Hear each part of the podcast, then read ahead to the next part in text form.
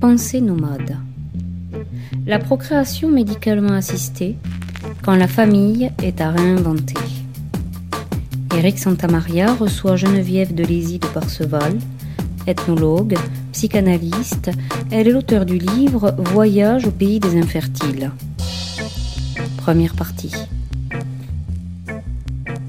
Bonjour euh, Geneviève de Lézy de Parseval. Bonjour. Je vous remercie de, de nous recevoir pour évoquer euh, votre dernier livre, Voyage au pays des infertiles, neuf mois dans la vie d'un psy. Alors, euh, vous avez souhaité dans ce livre transmettre votre clinique au quotidien avec ces personnes qui ont recours à l'aide médicale à la procréation, l'AMP. Ceci en relatant neuf mois de rencontres. Alors, vous le dites dans ce livre, cet écrit est différent de tous les écrits que vous avez faits jusqu'à là. C'est un petit peu comme un, un, carnet ethnographique où vous notez vos rencontres avec l'autre, mais aussi où, vous vous donnez à voir. Alors vous parlez de, votre quotidien et des interactions entre votre psychisme et celui de vos patients.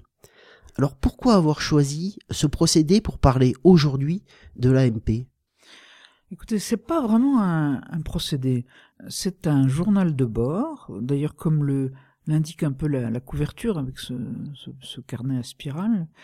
Et euh, j'ai voulu au fond, de manière peut-être un petit peu, un petit peu prétentieuse, mais ce que je ne suis pas, euh, renouer avec le, début de la psychanalyse, où euh, les patients euh, savaient tout sur leurs analystes, à commencer par Freud lui-même qui analysait sa propre fille, mais dans ce, petit milieu du départ à, Vienne et à, Budapest, tout le monde se connaissait.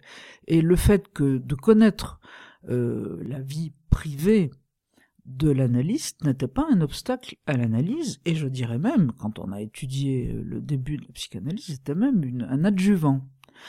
Alors, ce livre, je l'aurais, je serais, j'aurais pas osé le faire à 35 ans, quand j'étais jeune psychanalyste. Euh, maintenant, je me suis dit euh, vraiment que ça pouvait être une aide. Euh, alors, je dis pas que ça m'a pas aidé aussi moi, mais si c'était purement narcissique, je l'aurais pas fait. Je crois que ça, ça aide les patients. Et d'ailleurs, nous sommes maintenant en novembre, ce livre est paru déjà depuis deux mois, et les retours que j'ai, euh, notamment des patients que j'ai cités, à qui j'ai donné le livre, comme je l'avais indiqué, euh, tous, euh, sans aucune exception, à moins qu'il se passe quelque chose demain, mais sans aucune exception, ont apprécié ça. Apprécié de savoir des choses de moi. Autrement dit, j'étais pas l'analyste du haut de sa supériorité, euh, parce que déjà la position analytique où l'analyste est, derrière le patient et donc finalement il le domine, c'est déjà quelque chose que je l'ai vécu comme analysante, déjà pas si facile. Euh, là, là, ça humanise, ça humanise les choses. Et euh, bon, ben voilà. Oui, mais là, là c'est vous parlez de votre relation entre vous et vos patients lecteurs mais pour le lecteur qui n'est pas qui ne fait pas partie de, de, de, des gens que vous rencontrez euh, dans votre cabinet, en quoi ça va l'aider? Est-ce que est-ce qu'il y avait aussi une réflexion par rapport au lecteur et par rapport à ce sujet de, de l'MP Ah bah oui, parce que ma première formation c'est l'anthropologie. Et euh, je dis pas que ça aidera tout le monde, bon, il y a des gens que ça intéressera pas. Mais euh, en anthropologie, euh, l'outil de base, c'est l'observation participante, c'est-à-dire que l'anthropologue est immergé dans la tribu euh, des, des, gens qui l'étudient. C'est comme ça depuis le début de l'anthropologie, Gesaroheim, etc. Et, et c'est mon cas, c'est-à-dire non pas que je sois infertile, parce que la chance m'a donné de pas vivre ça, mais à force depuis 30 ans, je vis euh, comme analyste avec des, infertiles, euh, d'où d'ailleurs le, titre Voyage qui fait allusion un petit peu à l'anthropologie. C'est un voyage intérieur, puisque je ne voyage pas en dehors de mon cabinet avec eux, en tout cas. Euh, si vous voulez, me, me ça, ça, me ça me donne un certain pied d'égalité avec eux. Ça me donne une écoute participante ou une, qui est assez proche de l'observation. Enfin, c'est de l'observation participante, comme disait, comme on dit les grands les grands anthropologues. Il y avait le besoin d'humaniser cette question de l'AMP aussi? Oui, alors euh, effectivement, vous êtes présent dans votre question. Oui, l'AMP est tout de même un parcours extrêmement, extrêmement clinique, extrêmement clinique au sens médical, extrêmement froid, extrêmement dur. Tous ceux qui l'ont vécu, euh, d'ailleurs les médecins eux-mêmes sont, et euh, ça me paraît essentiel de l'humaniser. Et en ce sens, euh, je pense que mon livre, pour les gens concernés, les aidera. D'ailleurs, ça vraiment, j'en suis tout à fait sûr. Parce que c'est terrible le parcours d'AMP. C'est vraiment euh, des, des, chiffres, euh, des mots euh, assez incompréhensibles, avec des, des courbes, un langage complètement inintelligible à tout non-médecin, sauf s'il a potassé avant de partir son, son examen. Euh, pour les pour les femmes, en général aussi pour les hommes, mais surtout pour les femmes, c'est tout de même sont des parcours médicaux très très pénibles physiquement, avec des anesthésies, avec des des transferts d'embryons, des attentes, des, attentes de 14 jours entre le transfert et le résultat. Pour les hommes, des spermogrammes, une masturbation dans un, euh, avec des, des, journaux porno dans un petit, euh, un petit réduit. Enfin, tout ça, c'est absolument affreux. Mmh. Hein. Donc, je crois que c'est très important d'humaniser. Alors vous nous racontez dans, ce livre que c'est à partir de votre travail de thèse sur la paternité euh, au début des années 80 que vous tombez dans cette marmite de sorcière. Oui, oui. Alors euh, comment le travail que vous meniez à cette époque a été percuté par euh, l'émergence de l'AMP ah ben, Cette thèse était s'articulait déjà autour de l'AMP. puisque j'étudiais la paternité, mais la, la, chance, le hasard a voulu que c'était aussi le début euh, de l'AMP, euh, de l'AMP qui était dans sa forme relativement simple à l'époque, puisqu'il n'y avait que l'insémination artificielle par donneur de sperme anonyme en France. c'était réservé aux hommes, enfin c'était les hommes qui... Euh, c'était réservé aux hommes infertiles. Donc aux couples infertiles avec une, stérilité d'origine masculine. Mm. Et donc, c'était, si vous voulez, c'était un, une porte ouverte pour l'étude de la paternité, d'un homme dont il était sûr qu'il ne serait pas le père biologique, et avec un donneur de sperme qui lui était sûr qu'il ne serait pas, euh, bien qu'étant le géniteur, qui ne serait pas le père. Euh, donc c'était déjà une porte ouverte extraordinaire à, l'étude de la, de la paternité. Vous étiez à l'époque, vous aviez déjà fait une thèse d'anthropologie sur la question de la famille, et là, j'imagine que tout explosé.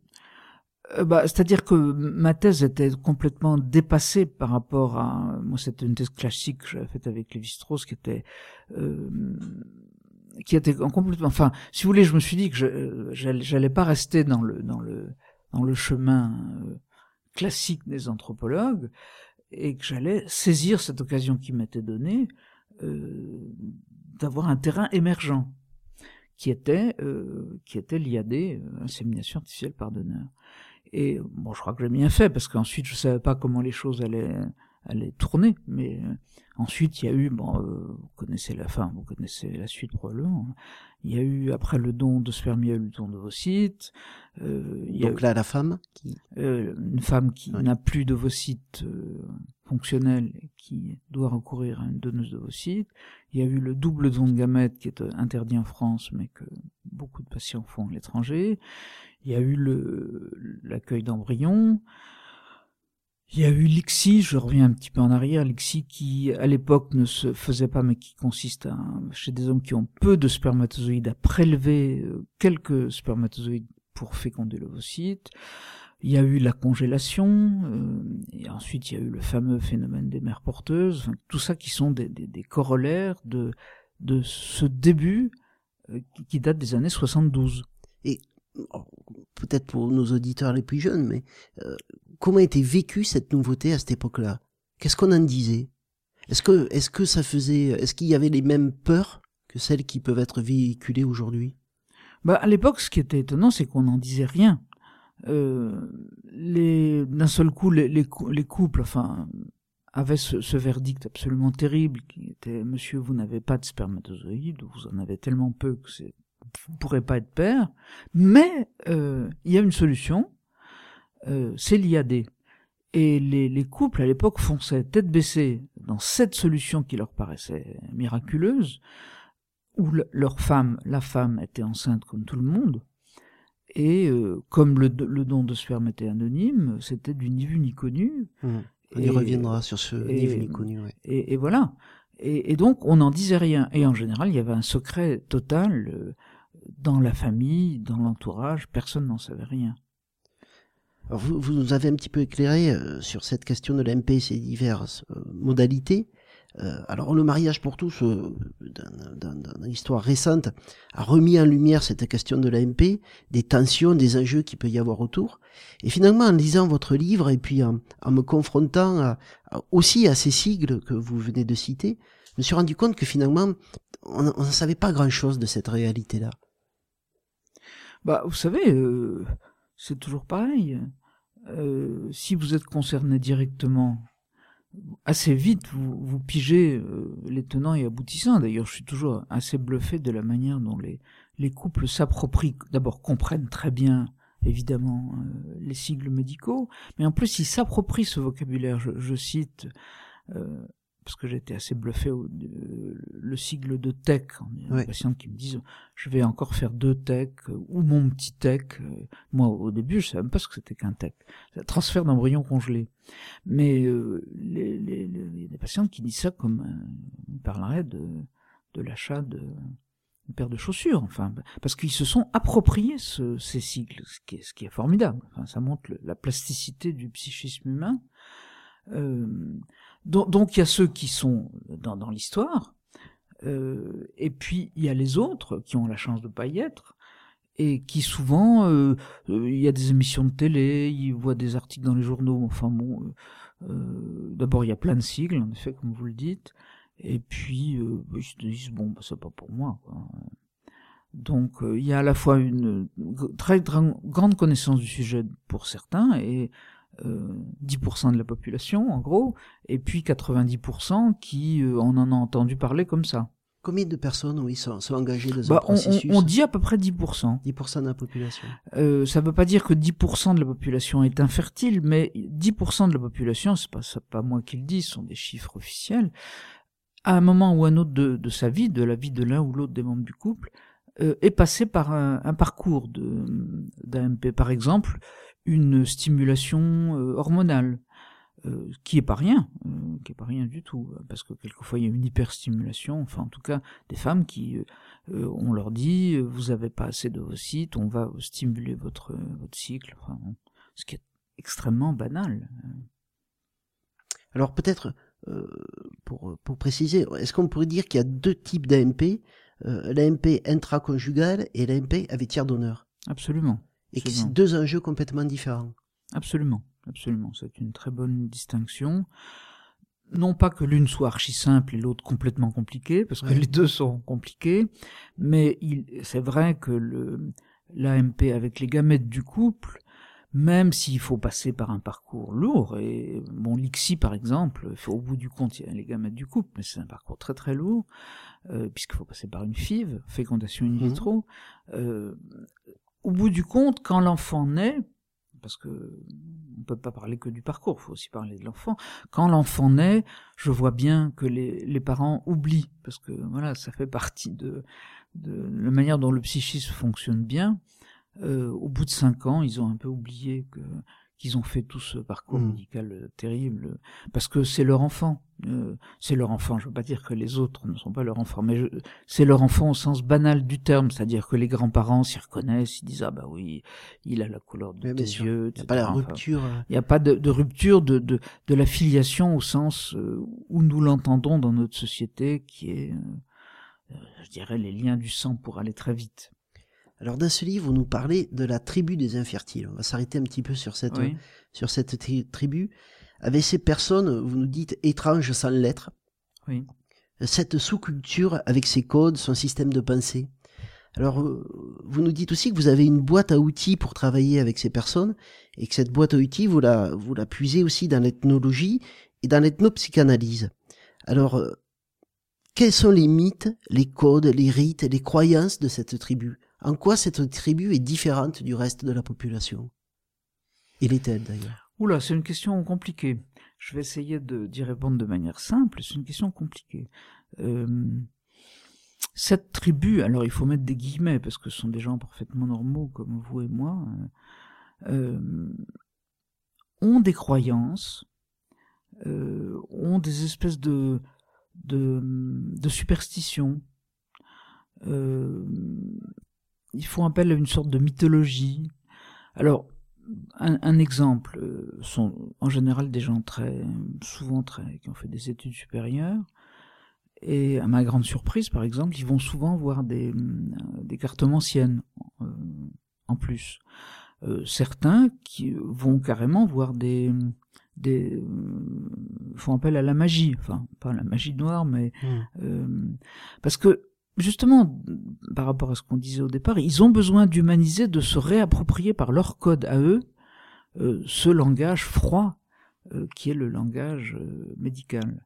Alors, ce qu'il faut surtout, c'est écouter ce qu'ils ont à dire et ne, pas évidemment avoir l'air de d'ironiser sur il faut écouter ce, le fait qu'ils ont besoin de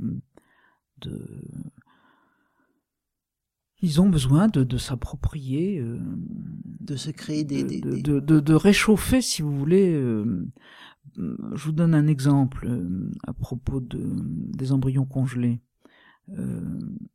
qui m'avait d'ailleurs été donné au départ par un, un, un, un, petit garçon qui était dans la classe de mon petit-fils. Euh, j'ai su après, parce que je l'avais su par ma fille, que cet enfant euh, avait passé quelques mois dans le congélateur de, l'hôpital. Il était né après transfert d'embryon congelé. Et euh, je l'avais vu, sur la porte de l'école, en plein hiver, il faisait très froid, c'était il y a trois, deux ans.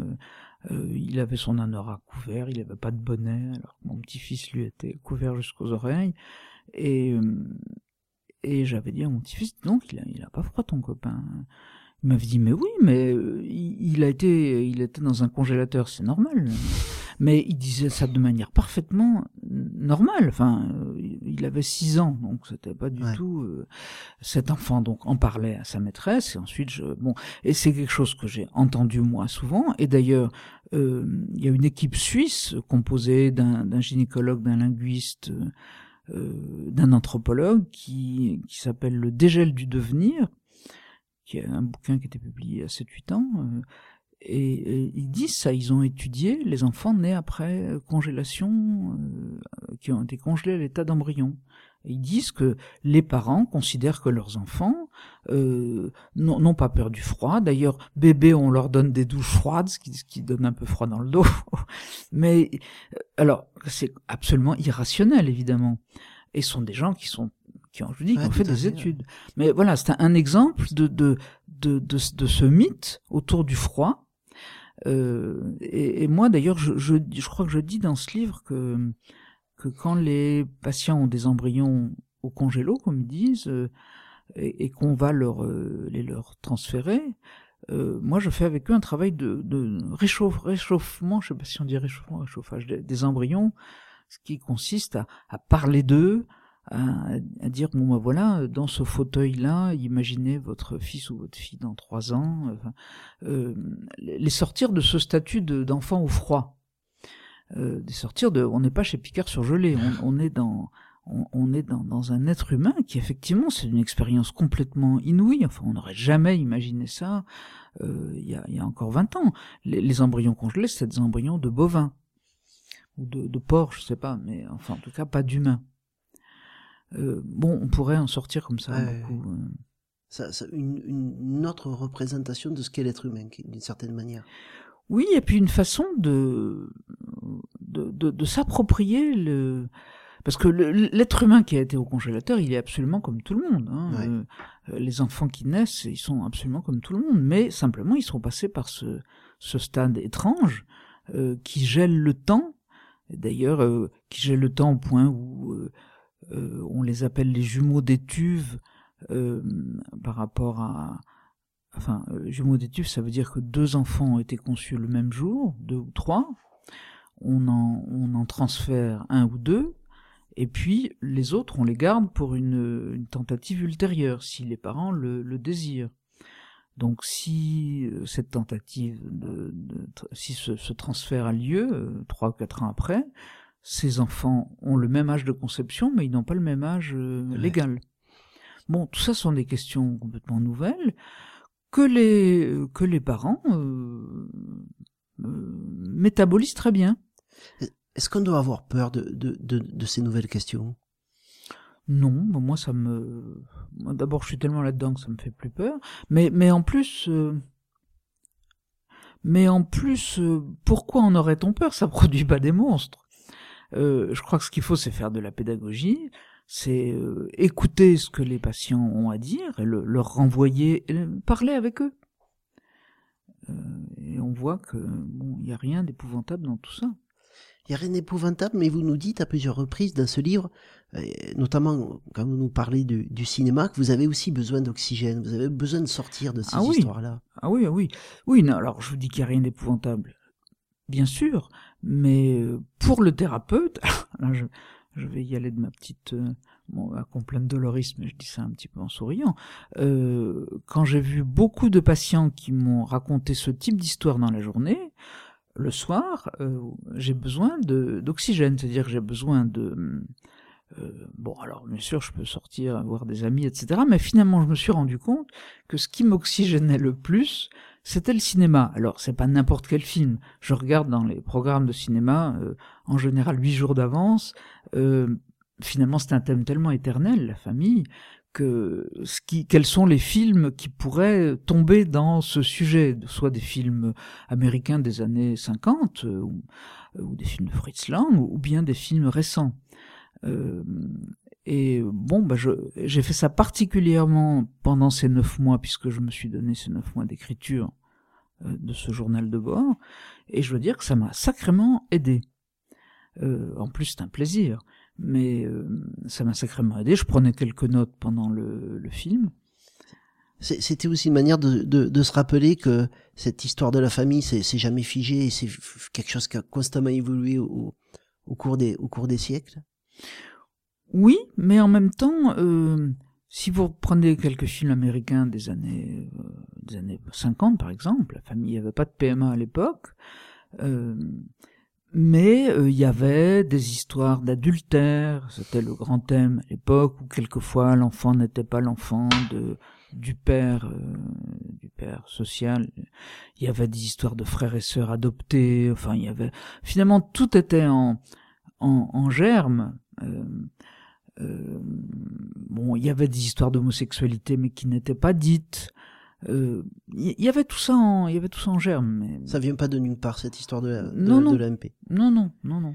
Alors peut-être pour finir cette, ce premier entretien, vous nous dites que l'homme a créé un embryon libre et que ça c'est une révolution. Alors certaines personnes le, le regrettent et pensent que c'est dommageable qu'on ait mis fin au déterminisme biologique et qu'on ait repoussé les limites naturelles. Et puis pour, pour les patients que, que, que vous recevez, il y a, il y a ce besoin euh, euh, peut-être difficile à saisir parfois pour certains d'entre nous, ce besoin d'enfant à tout prix.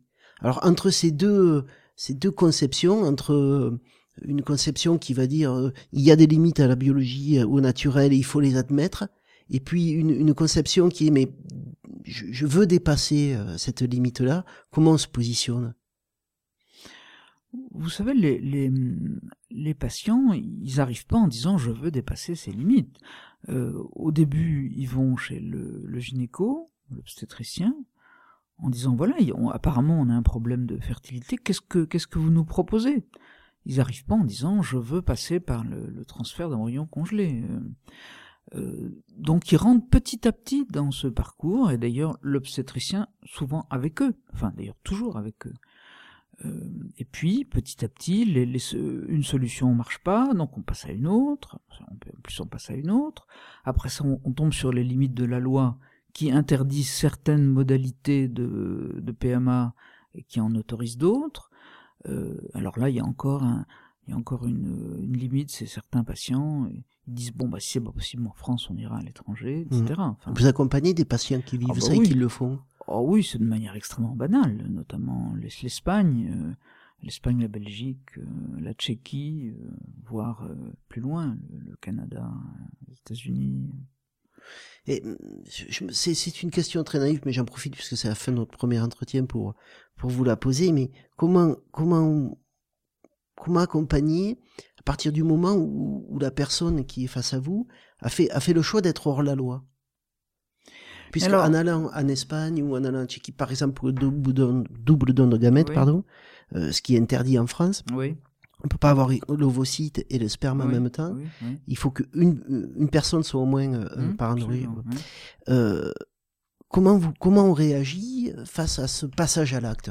Est-ce que c'est un passage à l'acte? Est-ce qu'il faut le définir comme tel? Non, non, moi je le définis pas du tout comme un passage à l'acte parce que euh, si vous voulez, personne ne comprend. je dis ça très sérieusement, même si je ris. Personne ne comprend l'interdiction française, même pas les médecins. Euh, parce que si vous, vous creusez la question, on, on, autorise le don de sperme, on autorise le don d'ovocytes, la loi française, on autorise le, un don d'embryon complètement extérieur au couple. Pourquoi est-ce qu'on n'autorise pas le double don de gamètes? Alors, euh, je pourrais vous en parler, mais ça prendrait un petit quart d'heure. Euh, si vous voulez, c'est pas une, c'est pas une interdiction qui semble fondée euh, en, en termes éthiques. Donc, ce pas des gens qui vont faire des, des, trucs absolument incroyables en allant acheter des ovocytes en Thaïlande. Hein. Euh, ils vont dans les pays voisins qui sont pas des grands fous, comme euh, les Espagnols à Barcelone, dans des cliniques euh, qui ont la loi espagnole a été inventée par les jésuites. Bon, euh, donc, si vous voulez, c'est pas des transgressions majeures au sens où on peut, par exemple, dans certains cas, penser que la GPA, enfin la gestation pour autrui, serait une transgression. Je dis pas que ça l'est, mais on pourrait le penser. Là, le, double don de gamètes, euh, franchement, euh, personne, je dis, personne ne comprend. Enfin, pour comprendre, il faut décoder, et notamment décoder en fonction de critères religieux. Enfin bon, ça, ça va très très loin de critères religieux qui n'ont pas forcément ceux des patients. Je vous remercie. Merci.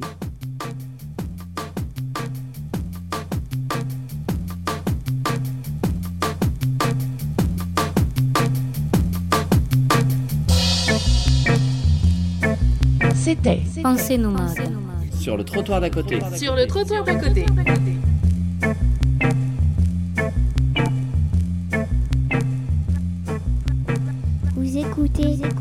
trottoir d'à côté.